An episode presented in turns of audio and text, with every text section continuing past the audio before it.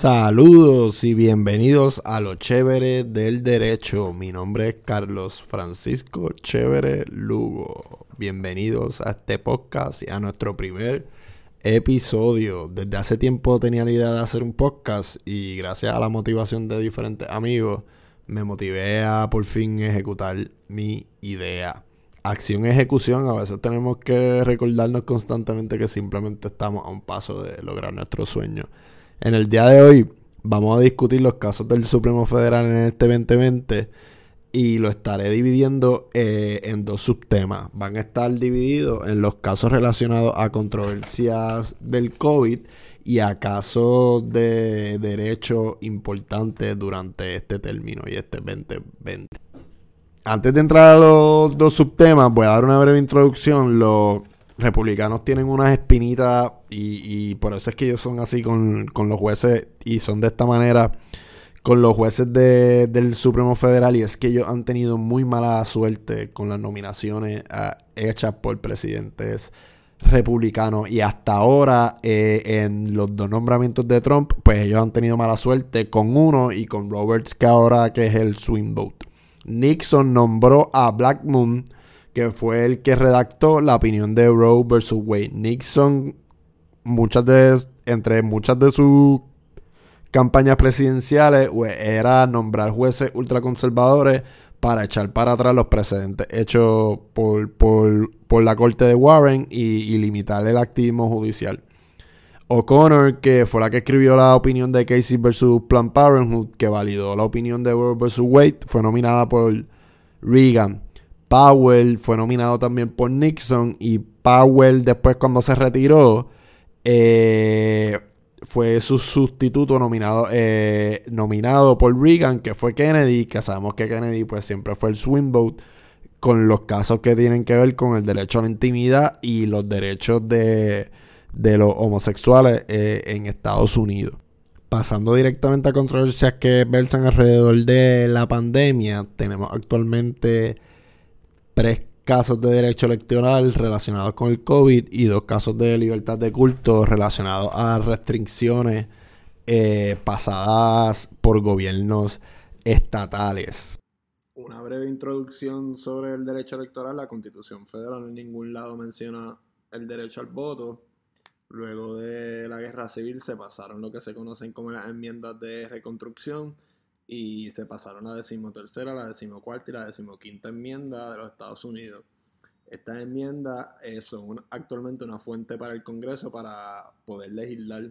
El Voting Rights Act que se aprobó en Estados Unidos en la década de los 60 se aprobó teniendo como base esa enmienda. A partir de esa legislación federal, los estados tienen el poder eh, policial, estatal o territorial de legislar y proteger el derecho al voto como lo crean conveniente. Por ejemplo, por eso es que los estados, los territorios tienen la libertad de otorgarle o de negarle el derecho al voto, que ya mismo vamos a discutir un caso sobre eso también.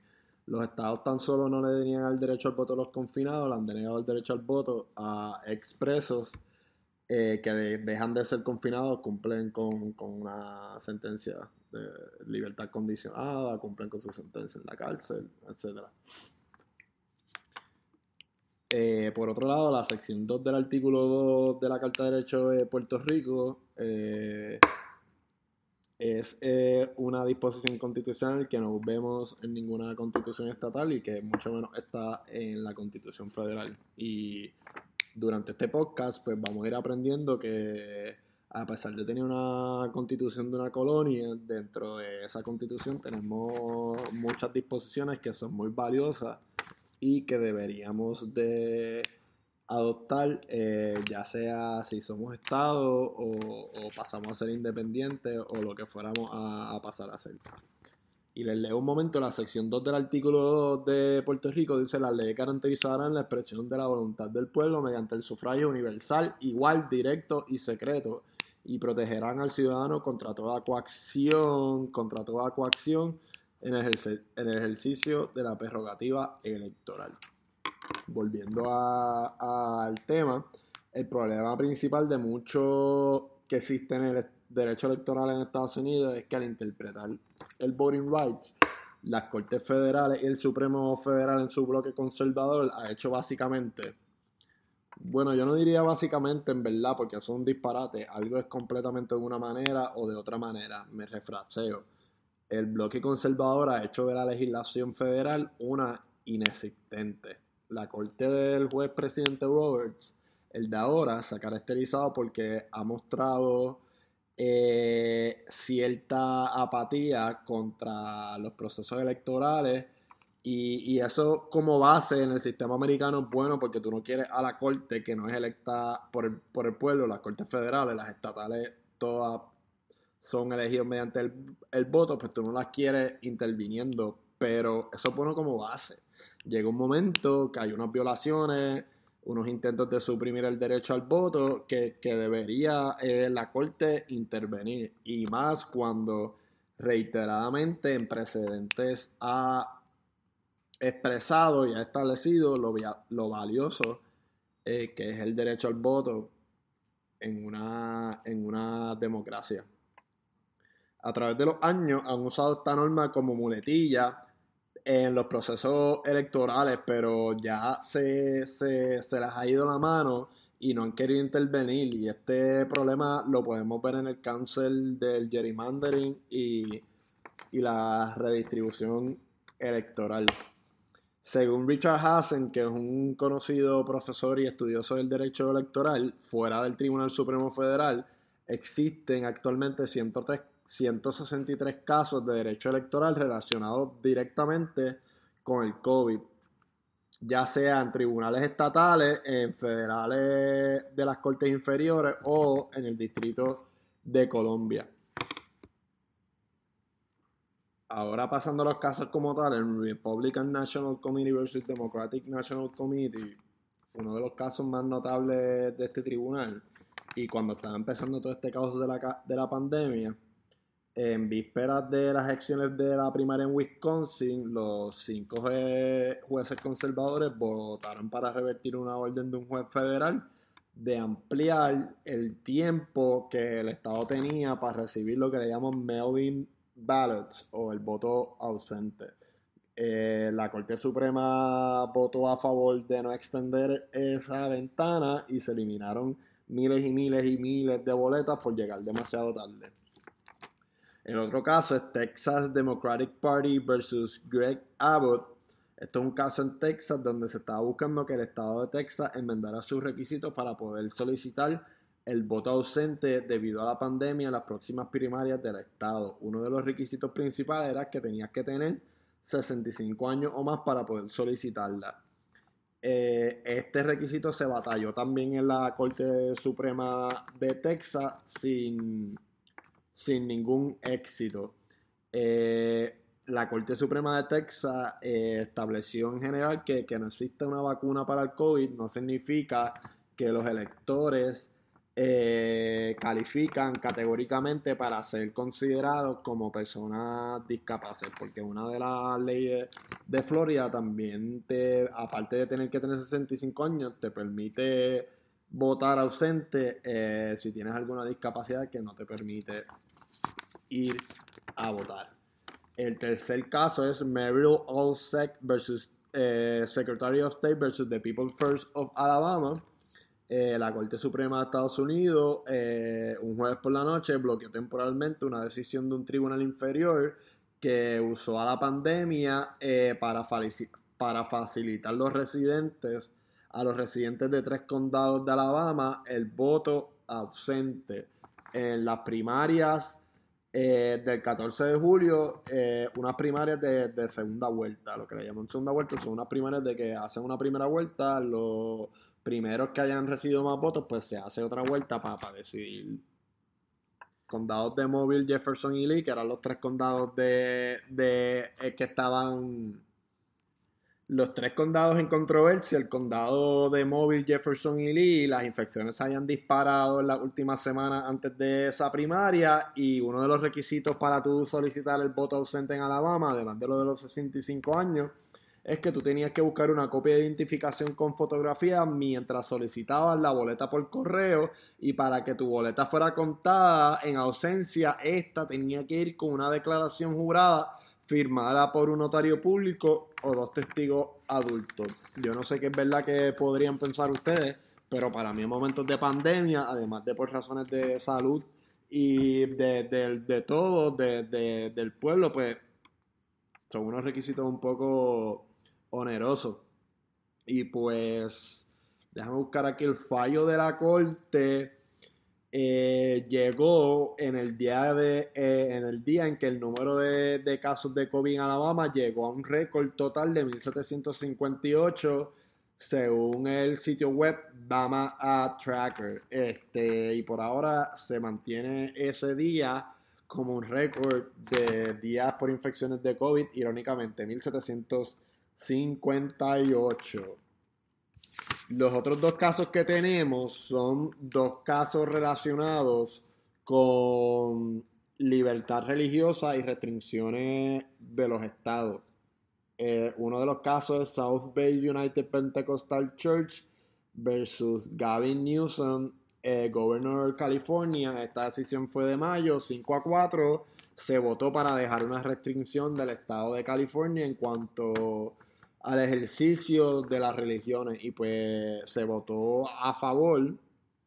John Roberts votó a favor, eh, siendo conservador, todos los demás conservadores votaron en contra, hubieran, votado, hubieran bloqueado eh, la restricción del Estado.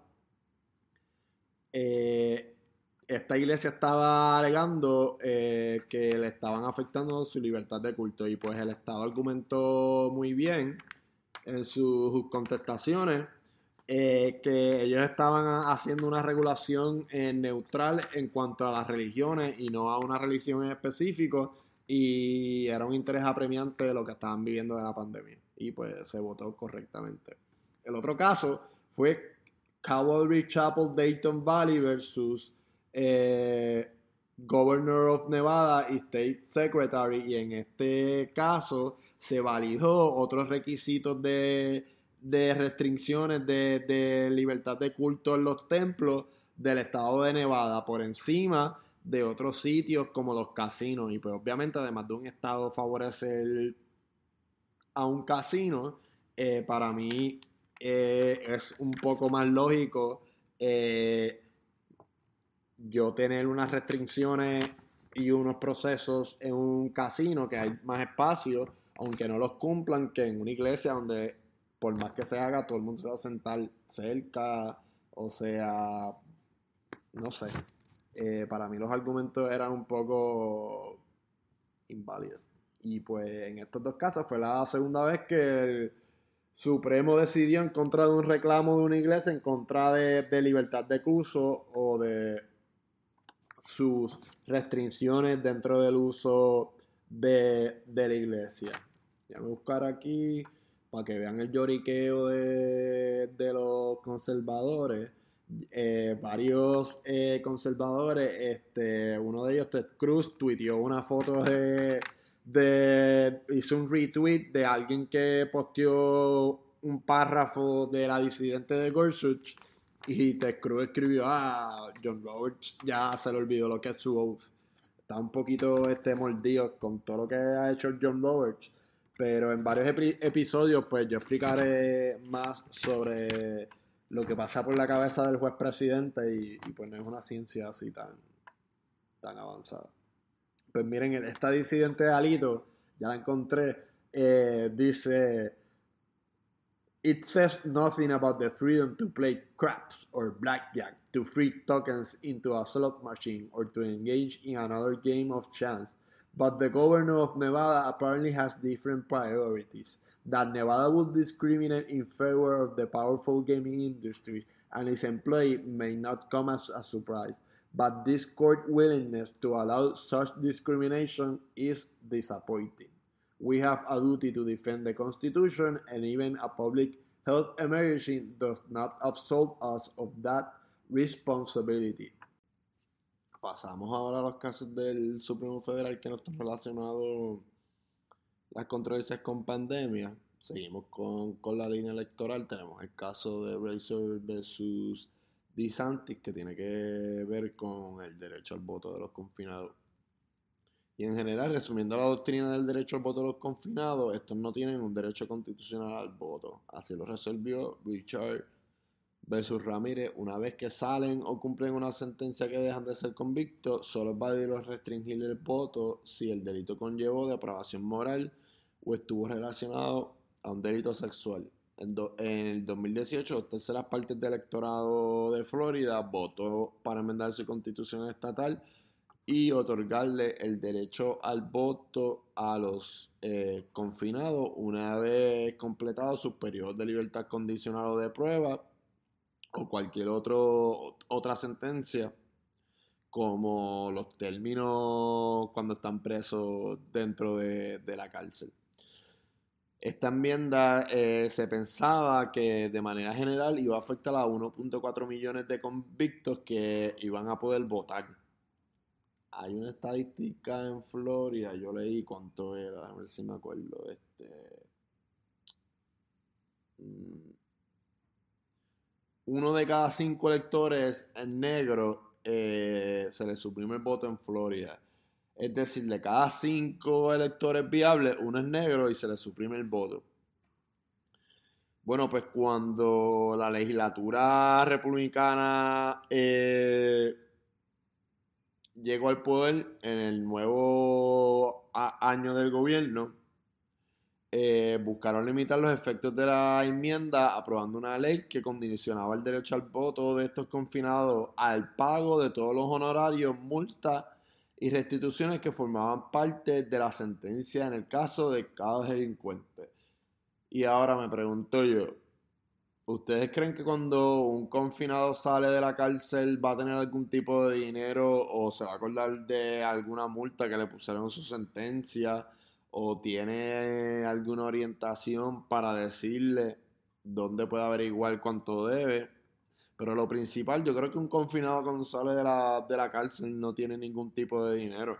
Es más, hubo declaraciones de, de oficiales gubernamentales del estado de Florida que estaban diciendo que implementar este tipo de, información para que esté eh, accesible a los confinados podría tomar hasta seis años.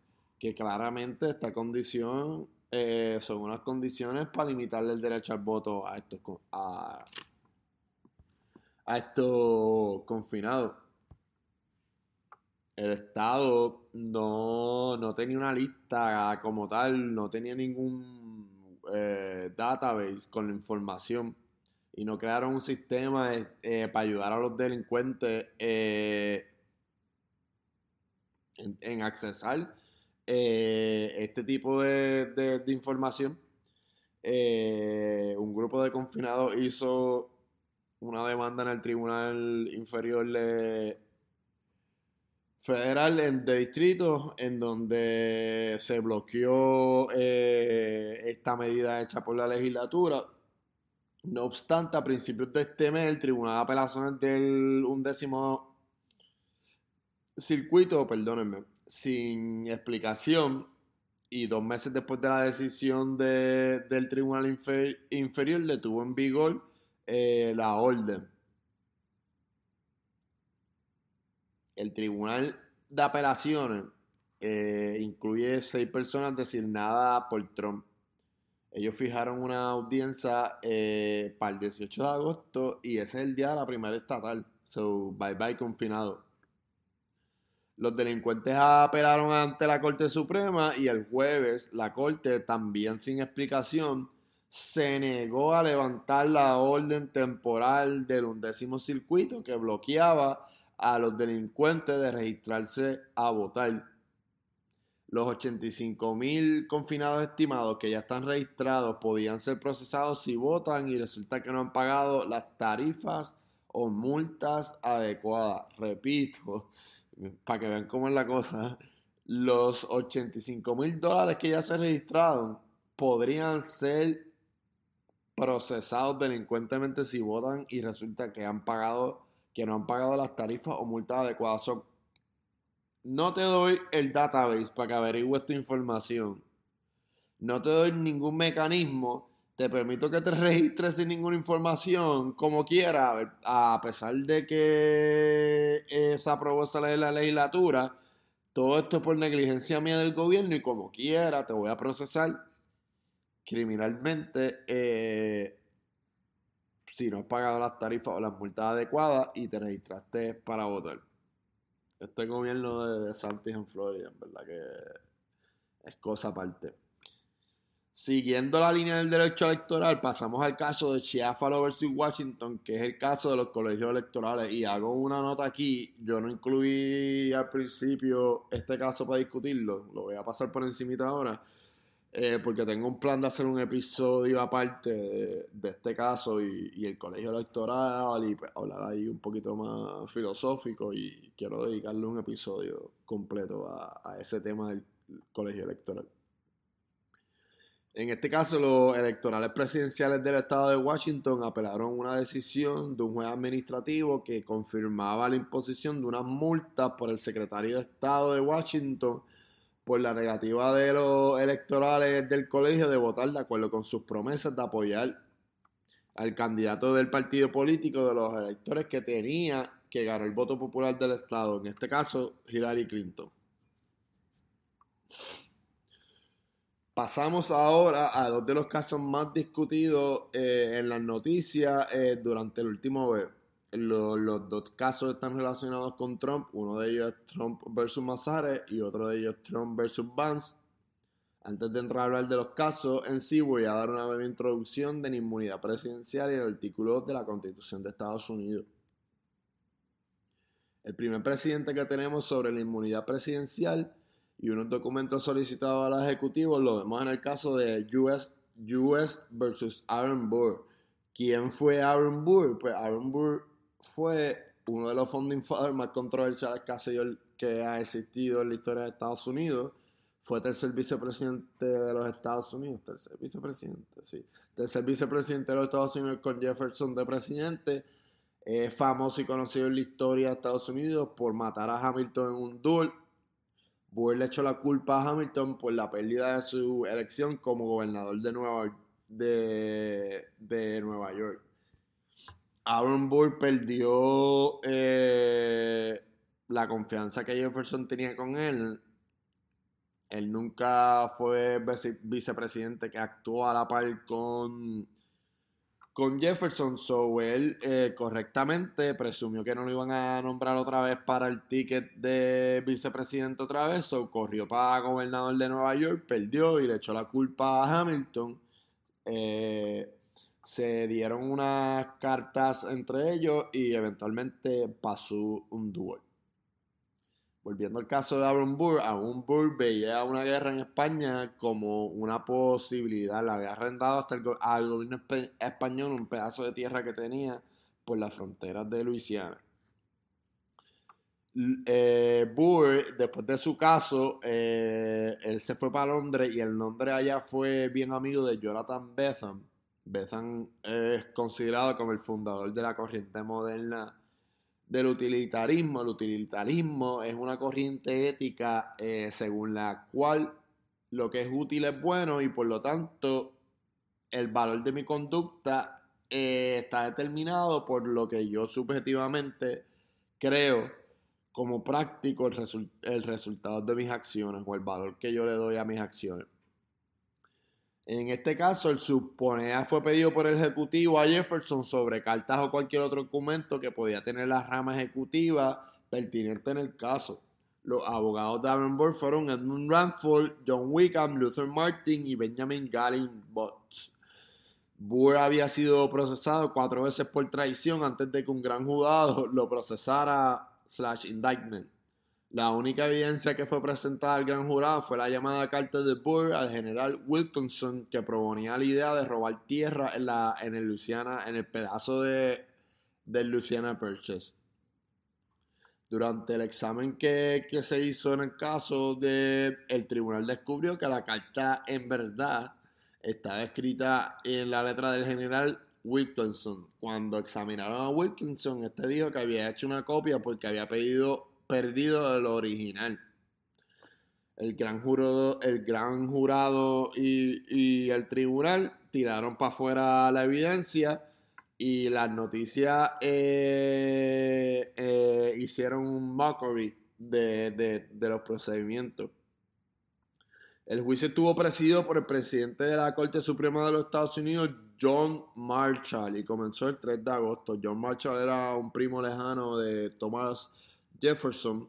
Eh, eran rivales políticos en cuanto a idea, eran primos lejanos.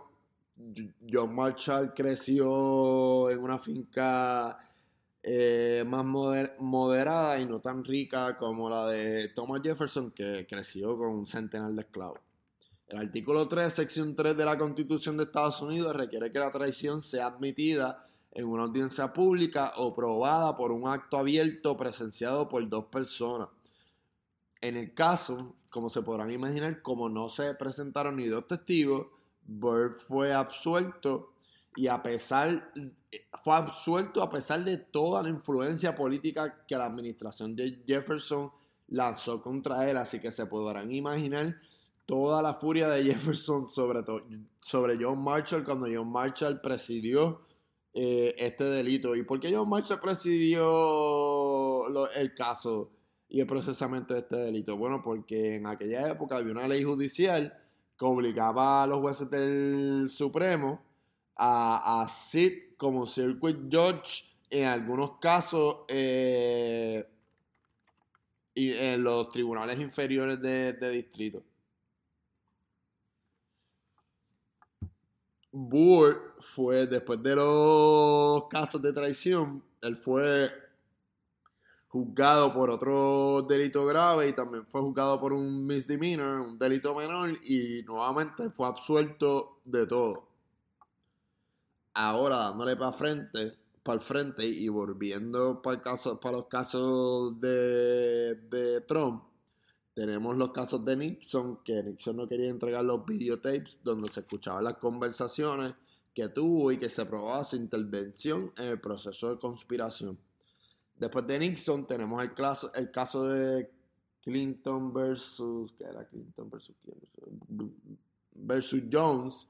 En este caso, una ex empleada de Clinton lo estaba demandando por daño y él, alegó que no podía estar sujeto a una investigación civil y ser llamado a tomar una deposición mientras fuera presidente de la nación. En los casos de Trump, en el primero, la Cámara de Representantes solicitó unos documentos al banco sobre información financiera del presidente, a un banco y a, la firma y a una firma de contabilidad. Los comités, eh, según el tribunal, no estaban obligados a demostrar una necesidad específica de los registros que buscaban, ni a demostrar que los registros eran, demostra eran demostrablemente eh, parte de un proceso legislativo. Eh, ¿Y por qué? Porque las ramas legislativas tienen un amplio poder de investigación y no necesariamente eh, esa investigación tiene que llevar a la creación de, de, legislación.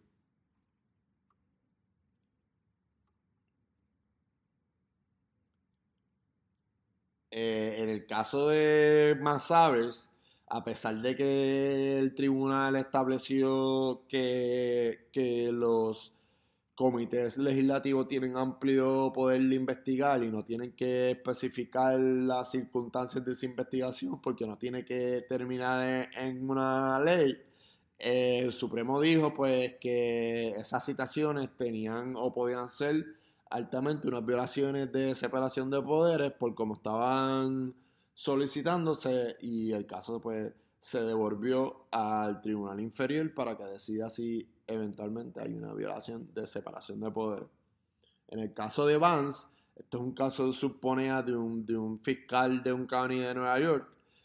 El presidente presentó una demanda contra el fiscal del county afirmando eh, una amplia inmunidad presidencial contra un proceso penal estatal mientras el presidente estuviera a cargo y solicitando un injunction para restringir la ejecución de la citación del gran jurado de un Dusex, de un Supponea Dusex Tectum que se desempeñó en la firma de contabilidad, que era el tercero custodio de los registros financieros y fiscales del presidente. El presidente trató de estirar el chicle en cuanto a la inmunidad presidencial y argumentó que la inmunidad presidencial impedía que fuera objeto de una investigación criminal mientras era presidente. es más o menos lo mismo que argumentó Clinton en Clinton versus Jones.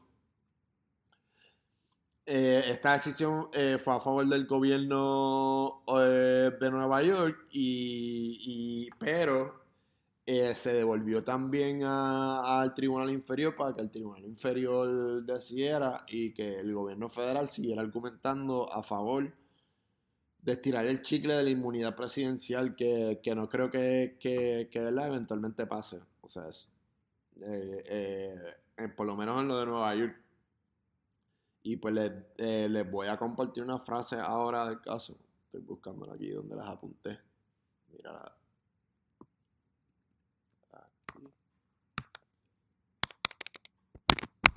In contrast to a king who is born to power and can do no wrong, The President of the United States is of the people and subject to the law.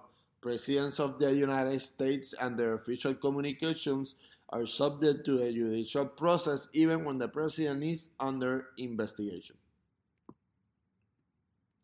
Siguiendo la misma línea de los poderes presidenciales, tenemos el caso de Seila LLC versus Consumer Financial Protection Bureau y esta oficina presentó una solicitud para que se hiciera cumplir eh, una investigación civil que se emitió como parte de una investigación sobre uno sobre para, sobre eh, unos abogados y si ellos violaron unas reglas de ventas del telemercado en el curso de, de, una presentación de servicio de alivio de deuda a sus clientes.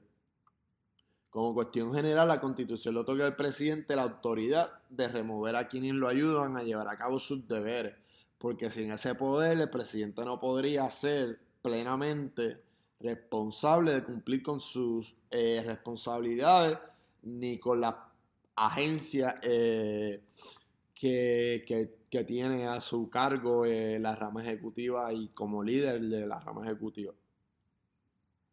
Bajo la separación de poderes, mientras que todo poder ejecutivo recae en el presidente y el presidente tiene la autoridad de remover a aquellos que lo ayudan a cumplir con sus deberes, el Congreso puede crear agencias expertas dirigidas por un grupo de oficiales principales removibles solo por el presidente por una buena causa. La estructura de esta oficina financiera de consumidor violó la separación constitucional de poderes en virtud de la cual la constitución le otorgaba el poder ejecutivo al presidente y el presidente tenía autoridad para eliminar a quienes lo asistieron en el, desempeño de sus funciones. El problema es que pues, esta agencia era una agencia independiente que ejercía un poder significativo y que estaba dirigida por un solo individuo con un mandato de cinco años, que no podía ser removido por el presidente excepto por ineficiencia, negligencia o malversación de fondo. En este caso vimos el lado moderado conservador de Roberts, que no iba a completamente derrogar el, estatuto federal que creó la agencia y simplemente dijo que la, la remoción eh, solo se basó en hablar de la remoción, pero no, no en eliminar el estatuto completo. Y este caso salió antes de un caso que voy a discutir ya mismo, que tiene que ver con la libertad religiosa, los Obama que los anticonceptivos, y pues este caso salió antes. Y en este caso, eh, Roberts dio un adelanto de lo que iba a ser su decisión en el caso del Obama que los anticonceptivos. Y les leo la, la siguiente frase en lo que dijo. Déjenme buscarla expresó lo siguiente. Congress would prefer that we use a scalpel rather than a bulldozer incurring the constitutional defect we identify today. En otras palabras, el rol del, tribunal al interpretar el estatuto sería subsanar el estatuto y salvarlo y no eliminarlo por completo. Nuevamente, evitando una crisis.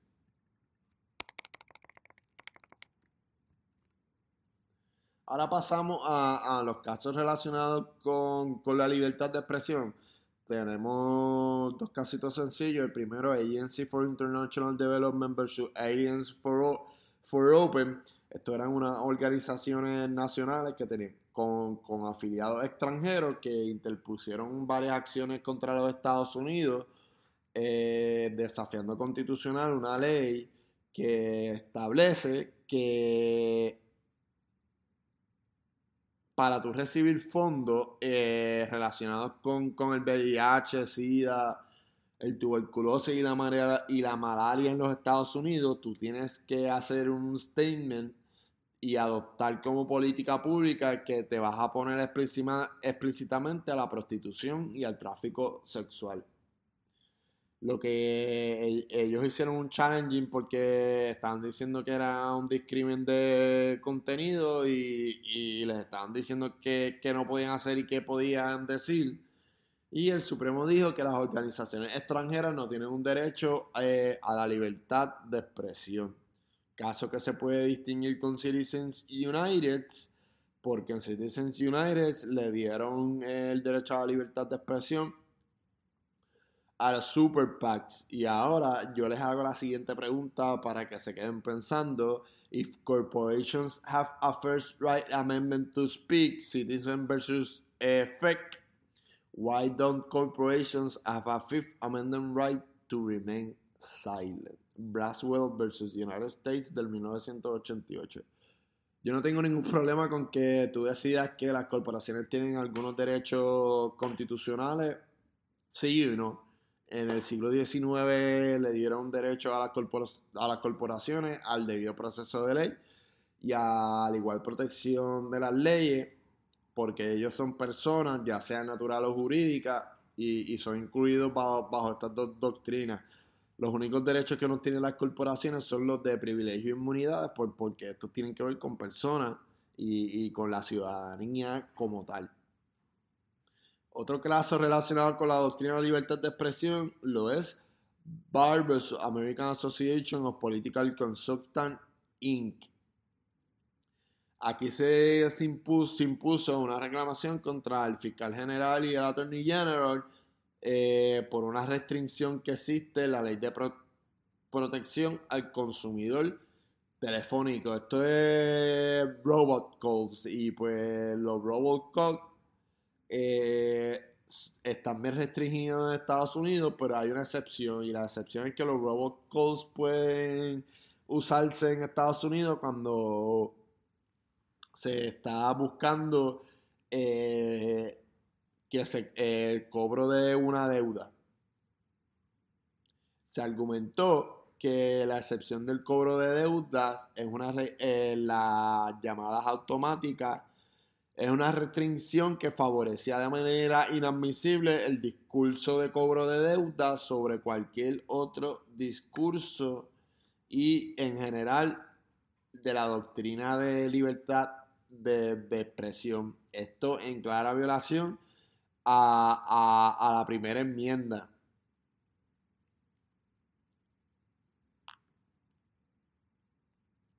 El tribunal dijo que aplicando los principios tradicionales de separabilidad, la, restricción completa de las llamadas automáticas no se invalidaría, sino que se, que se invalidaría la excepción del cobro de deuda y se eliminaría el resto del estatuto.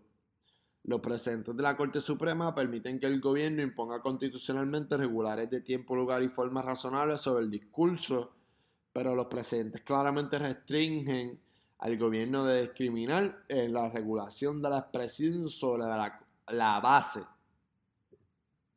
lo que llena la expresión. Eh, las reclamaciones modernas del derecho a la libertad de expresión, lo primero que un tribunal va a discutir es, en un buen inglés, lo que le llaman así, el discurso es content neutral o non-content neutral y se aplica un escrutinio estricto que significa que tienes que tener un interés apremiante eh, para esa regulación del contenido. Pasamos ahora a los casos con controversias religiosas un poco más complejas. En el primer caso tenemos Espinosa versus Montana, Department of Revenue, en donde padres de estudiantes de una escuela privada interpusieron varias acciones contra el Departamento de Hacienda de Montana que impugnaban una regla del departamento que excluía a escuelas privadas afiliadas religiosamente de un programa estatal de becas para estudiantes asistiendo a dichas escuelas. El Supremo Federal decidió que el programa de beca estaba permitido bajo la cláusula de no establecimiento, que la disposición de ayuda no discriminaba en función del estatus religioso y por lo tanto estaba sujeta eh, a un escrutinio estricto, que el interés de Montana en separar la iglesia y el Estado más ferozmente que la Constitución Federal no era un interés convincente que pudiera establecer un escrutinio estricto y que la aplicación de la, de la prohibición no ayudaba al programa de beca y no podía justificarse porque, porque promovía la libertad religiosa. Por último, decidieron también que el interés de Montana en la educación pública no podía justificar la violación de la prohibición porque habían organizaciones que se beneficiaban y estos programas de gobierno eran completamente neutrales.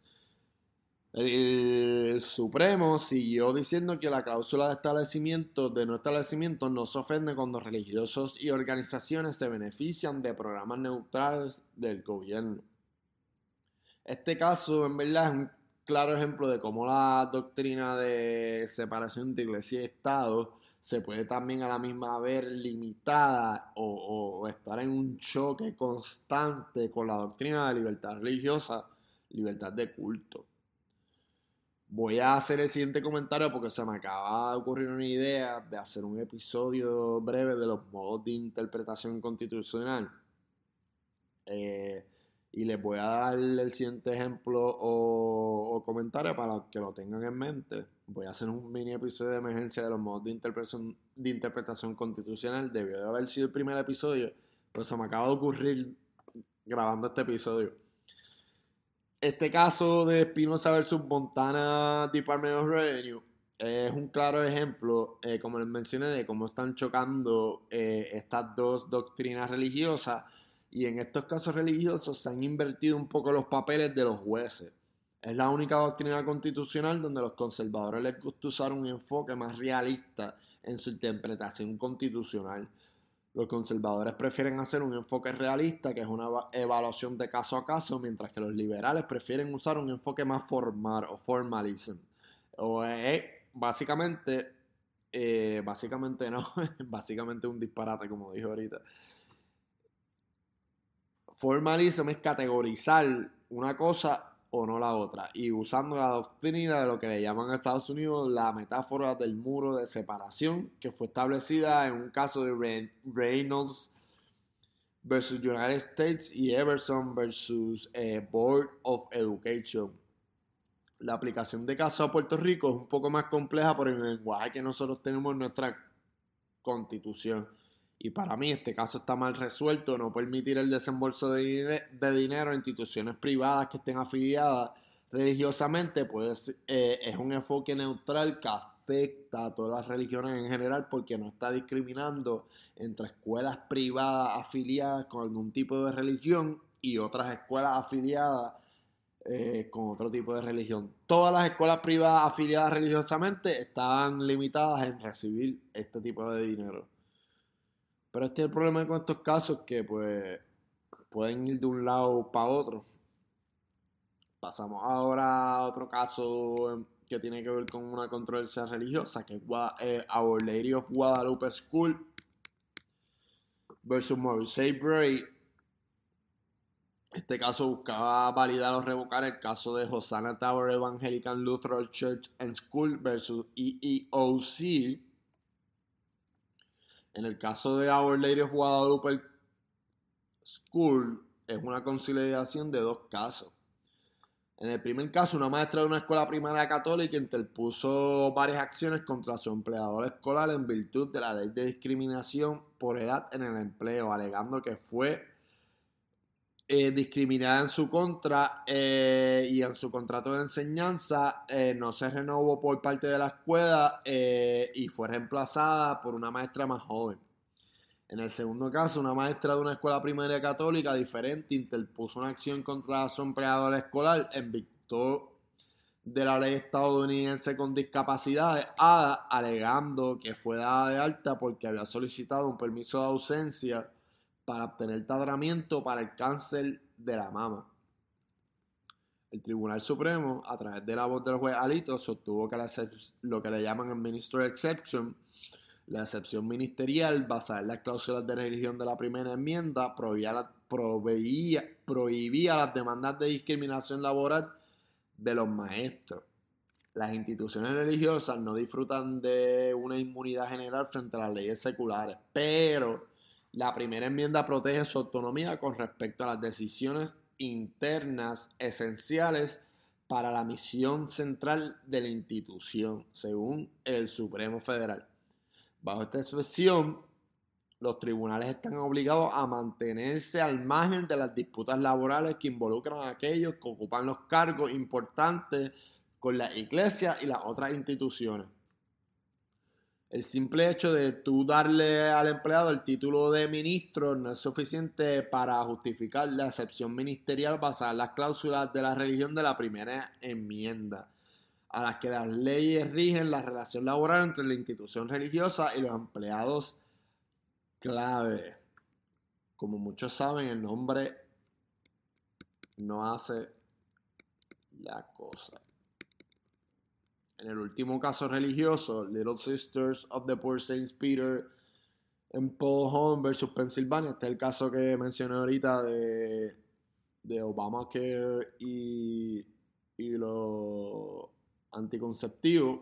Unos, de, unos departamentos de Estados Unidos, el de Salud y Servicios Humanos, Trabajo y Tesorería, incorporaron una directriz y también le dieron a la HRSA la discreción de eximir a los empleados religiosos como, la como las iglesias de proporcionar cobertura anticonceptiva.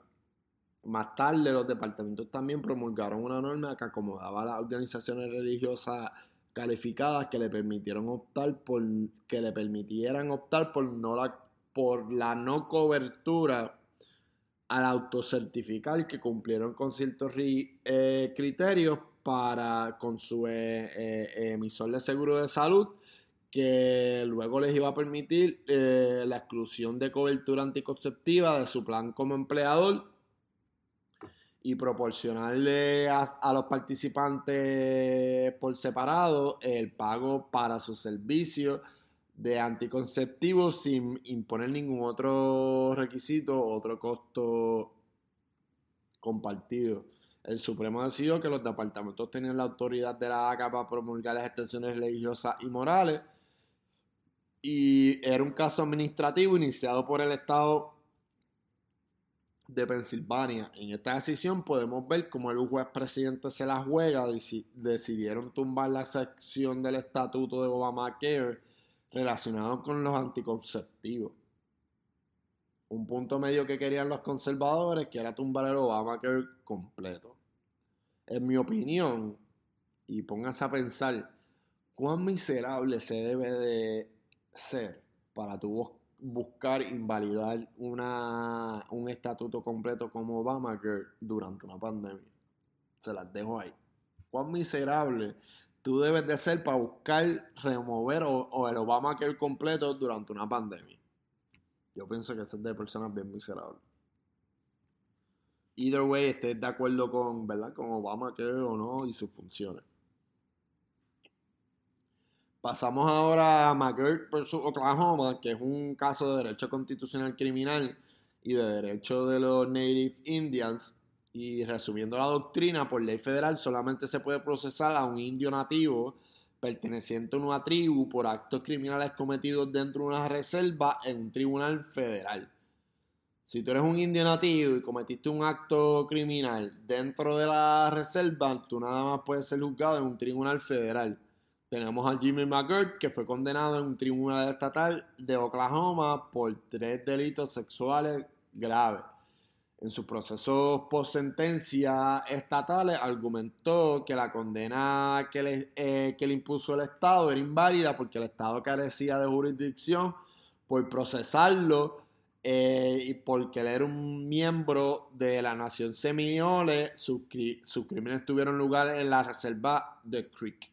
Entonces la controversia era si donde se cometieron los, los actos los alegados actos criminales era una reserva indígena y por, por voz del juez Goldshot, eh, un canto, canto bien grande de Oklahoma, se determinó que era una reserva indígena y por lo tanto se dejó nula la decisión del Tribunal Estatal de Oklahoma. En un caso relacionado con inmigrantes y sus descendientes, tenemos el Department of Homeland Security versus the Regent of University of California, DACA. Esto fue otro win para Roberts, otra pérdida para Trump. En un caso administrativo, el Supremo Federal concluyó que las determinaciones de la agencia administrativa fueron arbitrarias y caprichosas sin ninguna relación los demandantes eh, fallaron en, probar una veración a la doctrina de igual protección de las leyes. Este caso va a volver a los tribunales cuando la agencia pase una reglamentación nueva y traten de argumentar que esa reglamentación no es arbitraria y caprichosa y tiene una relación eh, en lo que quieren lograr eh, terminando los programas de DACA para los inmigrantes. So, esperen lo que vamos a tener un caso donde se analice más a fondo el programa de DACA y alguna violación constitucional, como la doctrina de, la igual protección de las leyes. En otro caso relacionado con la inmigración y los inmigrantes, tenemos el Department of Homeland Security versus Thurasiyan y fue un caso de inmigración donde se discutió el derecho al haber corpus en procesos de remoción expedita y el tribunal Supremo dijo que los aliens no tienen ningún derecho procesal constitucional que debe ser considerado. Wow. Por último, y lo dejé para lo último, ya que era una decisión que venía con más de un año y medio para este constitucionalista, para este servidor, llevamos ansiosamente más de un año esperando, ¿verdad?, que se tomara una decisión sobre el aborto después de la renuncia de, de Kennedy. Mundos Misteriosos de la Vida, hace dos años yo puse en Facebook este, un post de John Roberts que él salía hablando de lo que era Esther y que es una doctrina que valida los precedentes y que los presidentes tienen eh, fuerza jurídica y vinculante y él salía hablando de, que él iba a, si le llegaba la oportunidad, pues que él iba a seguir el presidente de, de Roe vs. Wade y, y el presidente de, de Casey versus Plan Parenthood. Y pues yo puse un post hace dos años, irónicamente salió el mismo día que la decisión, que decía como que ah, eh, sería un poco naif de mi parte de dejar que los derechos del voto como que descansen en las manos de un conservador, pero el conservador no me hizo quedar mal y estamos hablando del caso de June Medical Services LLC versus Russo. Resumiendo los hechos, esto es un caso donde las clínicas de aborto y los médicos especialistas en aborto demandaron al secretario del Departamento de Salud y Hospitales de Luciana, al presidente de la Junta de Examinadores Médicos de Luciana, con el objetivo de prohibir una aplicación de una ley titulada la Ley de Protección contra el Aborto Inseguro de Luciana que exigía que todos los médicos que realizaran aborto tenían que hospitalizar eh, en un hospital donde hubieran privilegios de admisión y este hospital tenía que estar 30 millas de donde realizaron o indujeron los abortos. El Supremo Federal decidió que el requisito de privilegios de admisión imponía una carga indebida sobre el derecho constitucional de una mujer a elegir abortar. A statute that, while furthering a valid state interest, has the effect of placing a substantial obstacle in the path of woman's choice to obtain an abortion cannot be considered a permissible means of service its legitimate end. Esta fue por Justin Breyer y esta parte también fue confirmada en su opinión concurrente por el Chief Justice Roberts. Y desde que el Chief Justice está en la Corte Suprema de los Estados Unidos, esta es la primera vez que él vota a favor, vota a favor de, proteger el derecho al aborto de las mujeres.